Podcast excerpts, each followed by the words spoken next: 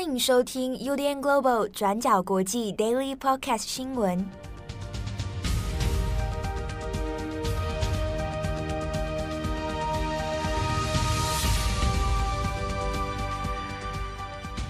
Hello，大家好，欢迎收听 UDN Global 转角国际 Daily Podcast 新闻。我是编辑七号，今天是二零二二年七月十三日，星期三。今天要来看两则新闻哦，一条是马斯克收购 Twitter 这个案件，有了蛮多不同的变化了哦。那马斯克不想买了，现在呢又变成了司法诉讼。那第二则我们来看一下斯里兰卡，那斯里兰卡的整体经济状况就非常的差，那总统也已经确定哦，啊落跑了啊，那已经逃出斯里兰卡，往马尔地夫出逃。好，那首先我们先来看一下 Twitter 跟马斯克。那马斯克本来要收购 Twitter，那先前呢在新闻上面也是闹得这个风风雨雨哦，那也算是国际轰动的一个最大收购案。不过呢，马斯克个人现在反悔了，他在七月八号的时候，那就宣布说他要退出这一笔交易。那也有趣的是，这个 Twitter 哦，他不希望马斯克退出，所以呢。他准备要提出诉讼，那在七月十二号的时候就正式提告马斯克违约。好，那双方原本是在四月的时候达成协议嘛？好，大家如果还有印象的话，那时候说是四百四十亿美元的这个收购案。好，那但是现在呢，马斯克有因为种种的因素啊，决定说不要买了，他要临阵要喊终止。好，那事情现在已经演变成一个司法的诉讼哦。那这边也有趣的是说。其实，在各类的收购案里面，这类情形哦，买家临阵不想买了，后悔了，反悔了，不买了啊。那这样情况，它其实并不是说没有，也是有这样的情形存在的。不过呢，比较少见的反而是说，买家想退出，但是呢，被买的那一方哦，发起诉讼，然后要求对方一定要履行承诺。这也是后面接下来司法诉讼里面可能蛮值得来大家关注的。我们到底可不可以用什么样的方式啊，来要求一个没有购买意愿的人啊，那继续来收购啊？这个呢，的确要看当初的协议内容是怎么一回事哦。好，那我们这边先看一下 Twitter 跟马斯克双方彼此的说法。那 Twitter 方面呢，他是对马斯克有很严厉的指控哦，说他这个行为其实已经有存在一些恶意啊，他对 Twitter 呢造成了无法弥补的伤害以及股价的重挫。好，那这个先前其实，在收购案的前后就已经有出现这样的问题了。那 Twitter 这边的公开声明稿里面也是说了蛮重的话哦，他就说：“诶，马斯克看起来是很认为说啊，他在这个德拉瓦州啊，啊，德拉瓦州就是 Twitter 公司注册的地方。说马斯克，你显然你是很相信说你在德拉瓦州的法律约束哦，可能跟其他人会不一样啊，你可能比较享有特权。”你可以任意的改变你的想法，你可以背信公司啊，你可以破坏这个公司的营运，还有任何这个股东的还有股票的价值，然后呢，拍拍屁股就走了。那其实呢，双方在当初的那一个收购协议里面，马斯克跟 Twitter 都有做一个同意哦，就是双方如果交易失败的话，好，那必须要由对这件交易失败负责的那一方来支付一笔。分手费哦，十亿美元的分手费。那如果这个定案里面是马斯克，他是单方面要想要终止交易的话，那理论上应该是由马斯克来支付这一笔分手费啊。但是看起来马斯克不太愿意。那马斯克为什么不买 Twitter 呢？本来不是先前也是。这个雄心壮志哦，还讲了很多可能可以改变 Twitter 内部的一些做法，那还讲了很多愿景嘛，啊，说让 Twitter 更加的自由，如何如何。但是为什么后来他终止交易呢？什么原因促使他不买？那马斯克个人的说法是，他认为 Twitter 存在太多的假账号，还有一些机器人账号，然后 Twitter 在面对这个问题的时候。没有向马斯克揭露真实的资讯。马斯克的说法是说，他要求 Twitter 能够针对这几个问题哦，给出一些合理的答案，还有真实的数据。但是马斯克认为，Twitter 给出来的却是一些有误导性的陈述内容，或者是不实的资料。所以呢，马斯克会觉得，在跟 Twitter 沟通的过程里面，这是变成了一个很不利的事项哦。你等于是没有对马斯克坦诚哈，或者诚实内部公开的资料。那 Twitter 官方呢所给的这个资料里面哈，就是一些监理监管的文件，那是说预估啦哦，Twitter 自己的平台上面有百分之五的数量哦是假账号。可是马斯克认为说，实际上他认为应该是更高才对哦，不会只有百分之五。那这个是双方在这件事情上面有所歧见。那另外，马斯克是说，Twitter 内部呢，他有解雇了几名高阶主管，然后人资团队也有三分之一的人哦，那就离开了。那对马斯克而言，他是违反了先前的收购协议哦，他等于是有个人事的变动。好，那这种种的因素加起来呢，马斯克认为这些是对收购案构成了极为不利的事项，好，那所以现阶段来说，他要终止这个交易。但是对马斯克的说法，Twitter 自己也是有话讲哦。Twitter 他的回应是说，之所以啊没有按照马斯克的要求给给他更多的这些假账号的数据啊，或者是内部平台的数据，主要是因为担心，如果马斯克拥有了 Twitter 内部的高度敏感讯息或这些机密资料，那之后，我这个收购案如果被毁弃的话，马斯克会自己去成立一个另一个社群平台，那这样反过来造成 Twitter 的利益受损。那 Twitter 这边的说法是，他有考量到说，马斯克有可能真的要另外自己去开一个平台哦，那说不定他。毁约的这个可能性也很高，所以种种的这种风险考虑之下，所以才没有配合马斯克的要求，提供更多详尽的数据。那因此呢，马斯克的这个说法哦，在 Twitter 的角度，他们是认为说，马斯克口口声声讲说我们没有提供真实资讯等等哈，假账号的问题没有解决。那 Twitter 认为呢，这可能只是一个借口啊，真实的目的他恐怕是另有所图。啊，那这是 Twitter 方面的一个回应。那也有趣的是呢，Twitter 自己也认为，马斯克之所以真正退出收购案的背后原因哦，应该是因为股价的波动现在已经损害到了马斯克的个人利益。好，这个说法呢是四月底的时候，Twitter 的董事会哈当时同意了这个收购案，那 Twitter 的股价当时超过每股五十美元。但之后却一路的呢往下跌哦。那到七月十二号，Twitter 正式提告的时候，这个时间点为止，股价已经跌到每股三十四点零六美元哦，从五十那现在跌到现在状况是三十四点零六。另一方面呢，马斯克自己的像是这个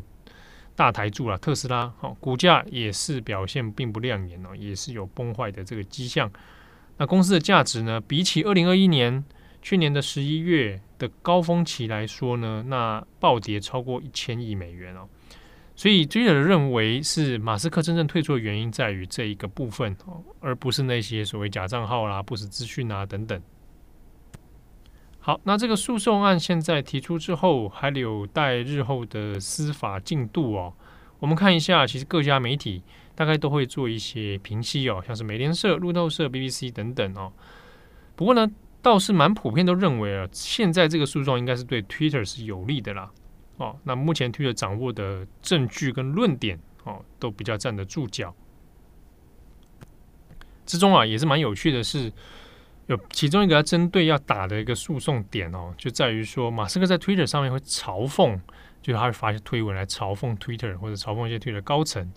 这一点可能会变成说来控诉马斯克违反了。不贬低义务的这个原则哦，不过真的后续恐怕还有的打哦。那就如同前面所说，就是像这样的 case 嘛，临阵不买啊，来脱逃的这个这个情形呢，也算是有潜力的。不过呢，到底能不能够把买家好让他回心转意啊，履行这个收购承诺，那这个就不得而知。但是对 Twitter 而言啊，对 Twitter 自身而言，这个已经真的是陷入夜长梦多的一个窘境哦。先前股价就在这一波里里面又不断往下跌，那到底前景如何？如果是就 Twitter 员工来看的话，当然是蛮忐忑的。到底是卖还是不卖？那如果不卖的话，接下来 Twitter 又要干嘛呢？好，那这个种种来说，都是对 Twitter 会造成蛮多内部或外部的波动。好，那么下一则来看斯里兰卡。斯里兰卡的国内经济危机现在已经导致了国家在面临一个崩溃破产的边缘了。那连日来其实都有大规模的抗议行动。那总统拉贾帕克萨他已经确定在七月十三号的时候，带着他的妻子还有两名保镖，搭着空军飞机就逃离了斯里兰卡，那飞往马尔地夫。那他的逃亡呢，现在也就代表着斯里兰卡哦，现在已经没有拉贾帕克萨家族哦，他们过去二十年来的这个统治哦，基本上就已经宣告终结了。啊，不过逃亡之后，那也就是他个人的这个飞离这个危机的国家而已哦。那斯里兰卡本身的问题现在都还没有办法解决。那这位拉贾帕克萨呢，他的哥哥。叫做马辛达哦，那马辛达自己是斯里兰卡的总理啊，那他先前在五月九号的时候就已经下台了，那等于是兄弟两个人现在都已经离开。那哥哥马辛达呢，现在知道的情资是说，他也已经离开了斯里兰卡，而且可能接下来往美国跑去美国躲藏。好，那在这个。总统呢出逃啊，逃亡跑路的这个新闻出来之后，其实我们看到很多相关的照片哦，有非常多抗议的民众就有冲入了总统的官邸啊，还有一些官方建筑。那像是总统官邸里面就有那个总统的游泳池啊，还有他的卧房哦，那就被民众给占据，然后在里面这个拍照啦等等啊，相关的照片也就流出来。那总理啊，就是马辛达哥哥马辛达的住宅呢，还有被人家放火。好，那总统逃出去，那怎么办呢？总理现在人也不在。那本来斯里兰卡呢，国会哦是要下个礼拜的时候要来选举新的总统，好，那来接任这个拉贾帕克萨的任期哦，到二零二四年结束啊这个任期。那现在呢，可能也会要就是看是要，那目前呢会由现任的总理维克勒马辛哈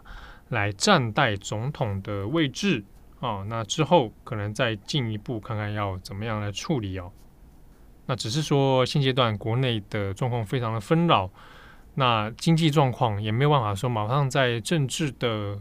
这个更换之后有一个有效的处理方式啊。整体来说，其实都蛮让人头痛的。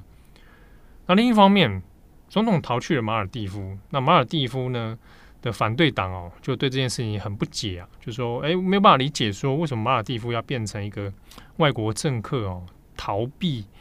逃难的这个避风港，而且还是个本身这很有问题的一个政治人物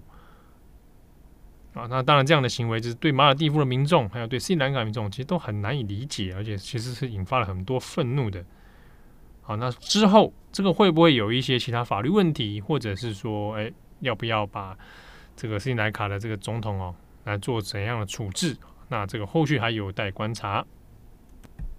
好，那以上是今天的 Daily Podcast 新闻，这边也广告一下，我们上个礼拜在另一个频道转角国际重磅广播，那我们有做了一个编辑插播啊，我跟慧仪呢分别来分享了一下，这前一个礼拜呢在做新闻工作的时候一些内部自己的想法哦，那或者在做。新闻工作的一些经验讨论哦，那这个单元其实我们还收到不少一些听友的回馈跟喜爱啊，那可能我们日后会把它做一个呃规律的更新，好，我们会聊一下呃编辑室哈，编辑自己在面对新闻工作的时候，我们在想些什么，跟我们看见了什么，可能是大家在平常听我们的 podcast 或者是看我们的网站内容比较不会看到一些水面下的东西。还蛮有意思的，那大家如果喜欢的话，也欢迎给我们一些意见。那如果你是听长期收听我们 Daily Podcast 的听友，那也欢迎可以去听听看哦。好，那节目最后那天七月十一号的时候，跟大家聊到说，这个七月十一啊，然后就跑去吃拉面啊，因为七是汤匙的形状，然后十一就变成筷子啊。那这件事情也有朋友来传传说啊，那天听了之后就跑去吃了拉面。好，其实那一天当天晚上，我也跑去吃了拉面。那我就想到一件蛮有趣的事，不知道我们的听友当中有没有这个拉面狂人啊，拉面魔人啊？就是我们自己的朋友里面呢，就有就是哎自己会做那个 Excel 的这个档案哦，非常非常多，全台湾各个拉面店的这个位置啊、分布图啊，那甚至还有口味的评比哦。但至终我也是发现蛮有趣的是，真的是同一间拉面店，对不同的拉面狂人来说，可能评价就有天差地远哦。我不确定这个真的在，因为我自己不是特别钟情哦，或者特别专攻拉面这件事情，所以对我来说没有那么特别要讲究说哇，那口味如何如何。但是蛮多我自己朋友里面，同一碗拉面，可是他们在各自口味上面的要求点哦。就会差了很多啊，有的就会说极好吃啊，有的就是说啊，这个太烂了，这种也敢叫拉面？那我想真的是口味上大家执着的点不太一样。像我自己蛮喜欢吃一个北海道拉面的，在台湾哦。然后我就看到一些这拉面狂人对这家这个是批评不遗余力，可是我自己吃起来真的觉得是蛮不错的，老板也是北海道人，我觉得 蛮好的啊，但。似乎是有针对台湾的口味，是要把它的这个浓郁度哦稍微下降了一下。但我自己在日本吃的时候，我也是觉得这个太浓了哦，有点受不了。要我天天吃的话，真的无法。好，那这边也很谢谢有些听友说那天听了这个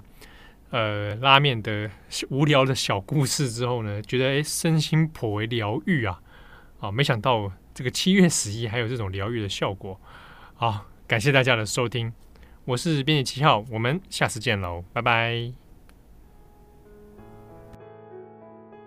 感谢你的收听，如果想知道更多资讯，请上网搜寻 UDN Global 转角国际。